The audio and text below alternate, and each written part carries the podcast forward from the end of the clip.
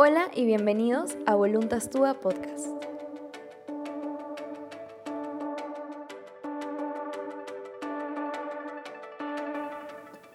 Bienvenidos a nuestra tercera semana de Voluntas Tua Podcast. Eh, quiero agradecerles a todos por estar aquí. Y bueno, esta semana quería, queríamos aprovechar para hablar de un tema que creo que es importante, sobre todo en estos días de cuarentena. Em, he estado recibiendo muchos mensajes de gente que me dice, básicamente, no puedo rezar. Eh, me dicen, ya he tenido una relación cercana con Dios antes o persevero en, alguna, en algún movimiento, en alguna parroquia, pero de un tiempo acá he abandonado la oración. Simplemente eh, se me hace tedioso, es muy difícil, me da flojera y, ya, o sea, simplemente no, no rezo.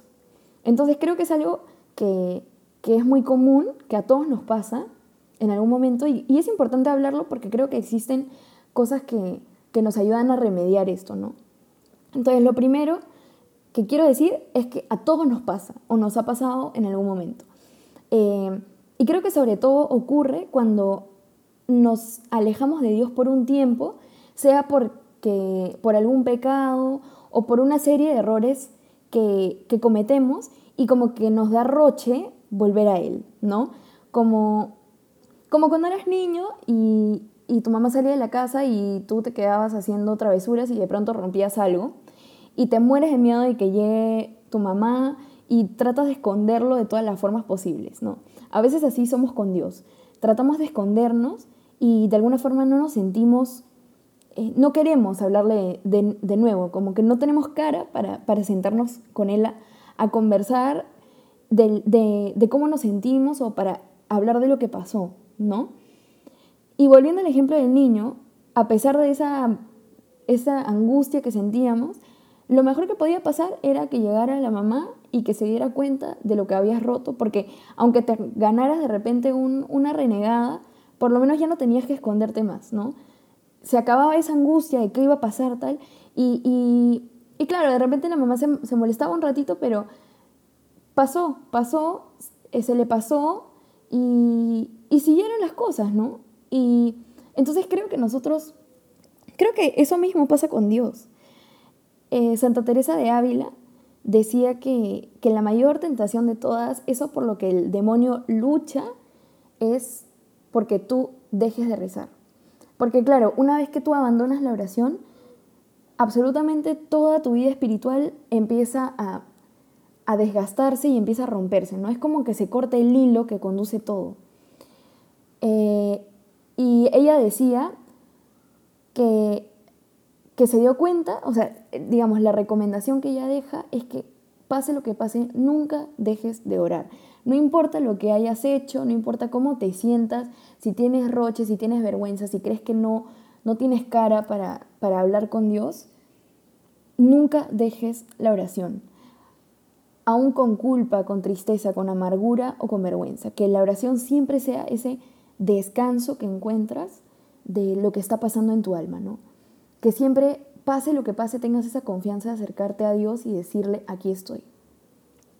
Y el segundo punto que quería tocar aquí, de la mano de Santa Teresa, es que muchas veces nosotros no queremos ir a la oración porque sentimos que somos lo peor de lo peor y que por más de que nos esforzamos por, por ser santos y tenemos este, este lema siempre presente de la santidad, seguimos, seguimos cayendo y cayendo.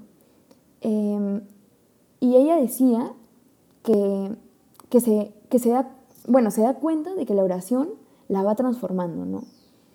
Que ella se había esforzado mucho tiempo por ser virtuosa, por crecer en virtud, y, y no lo conseguía. Pero conforme ella perseveraba en la oración, se iba dando cuenta de que empieza a crecer en virtud también, ¿no? Y se va dando cuenta de que esto finalmente no es mérito de ella, sino que es fruto de la misma oración. Porque claro, eh, el Señor finalmente regala gracias en este encuentro con Él, ¿no? Así que si estás frustrado por algún pecado en el que siempre caes o porque algo no te sale, reza. Porque esas gracias te las obtiene Dios Él mismo en la oración. Entonces, es, también una buena razón para recordar por qué, tenemos que rezar, ¿no? Porque la oración es tan importante. Y bueno, un tercer punto en ese tema creo que es esto de no sentir a Dios, ¿no? Muchas veces me ha pasado a mí que dejo de hacer mi oración porque ya no siento nada. Digamos que tengo un momento de fervor donde cada oración es pues una, una experiencia sobrenatural y de pronto eso se apaga totalmente, ¿no? Entonces siento a un Dios en silencio, este, ya no me emociono y de alguna forma siento que ya no recibo nada. Y una vez cuando pasaba por esta crisis, una amiga me dijo, si no lo encuentras, persevera. Aunque todo parezca mentira, Dios te va a sorprender en algún momento. Y creo que exactamente esta es la clave, la perseverancia. Y después de, de esto entendí que en algún punto Dios permite estos momentos de desierto para que nosotros permanezcamos en Él, aun si no lo sentimos. Como que para que nuestra fe y nuestra relación con Él se fortalezcan, ¿no? Para que lo amemos por decisión y ya no solo por sentimiento. Y para terminar, eh, quería dejar algunos tips que podían servir para la vida de oración, sobre todo si de repente le has dejado mucho tiempo o quieres empezar a orar. Eh, me gustaría compartir con ustedes. Lo primero es recordar que orar no es fácil, que preparar el alma, el alma y concentrarnos para ese encuentro no es fácil. Y como en todo, necesitamos ejercitarnos. Entonces yo recomiendo empezar con un tiempo de oración corto, tal vez 5 o 10 minutos, pero que sea todos los días. Y poco a poco ir aumentando el tiempo y también aumentando la calidad de la oración. Lo segundo es reconocer a los enemigos de la oración, que son la falta de paciencia, el desánimo y la falta de constancia. Entonces no hay que dejarnos vencer, hay que ser constantes, aunque al principio eh, o los primeros días parezca que estamos perdiendo el tiempo, Dios ya está obrando en ti. Y lo tercero es averiguar cuál es la hora que te funciona más para hacer oración. En la mañana o en la noche. Por ejemplo, yo suelo hacer mi oración en la noche porque es la hora en que más tranquila estoy, más silencio encuentro y, digamos que mi, no sé, como mi alma está más, preparada en la noche, ¿no? Pero hay personas que les funciona mm, mejor muy temprano en la mañana. Este, entonces, primero encontrar tu hora y algo que te puede ayudar mucho es poner una buena música instrumental de fondo como para hacer ese silencio, ¿no? Para preparar tu corazón para el silencio de la oración. Y después lees el Evangelio del día y comienza meditando lo que más te tocó el corazón de la lectura del día. No necesariamente tiene que ser del Evangelio, a veces yo leo la primera lectura o el, Salmo y algo de las lecturas de ese día es lo que más te va a marcar. Encuentras tu parte favorita, digamos, eso con lo que, lo que tú dices, wow, con esto Jesús me habló directamente a mí y empiezas a meditar alrededor de eso y digamos que vas construyendo una conversación con Dios a partir de eso primero que, te dijo, ¿no?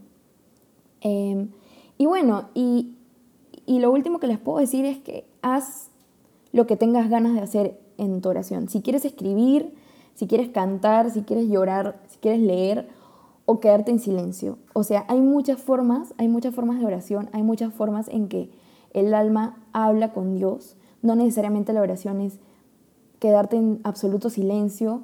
Em, por ejemplo, a mí me gusta escribir, de hecho llevo un diario espiritual donde escribo, digamos, como si le escribiera cartas a, Jesús.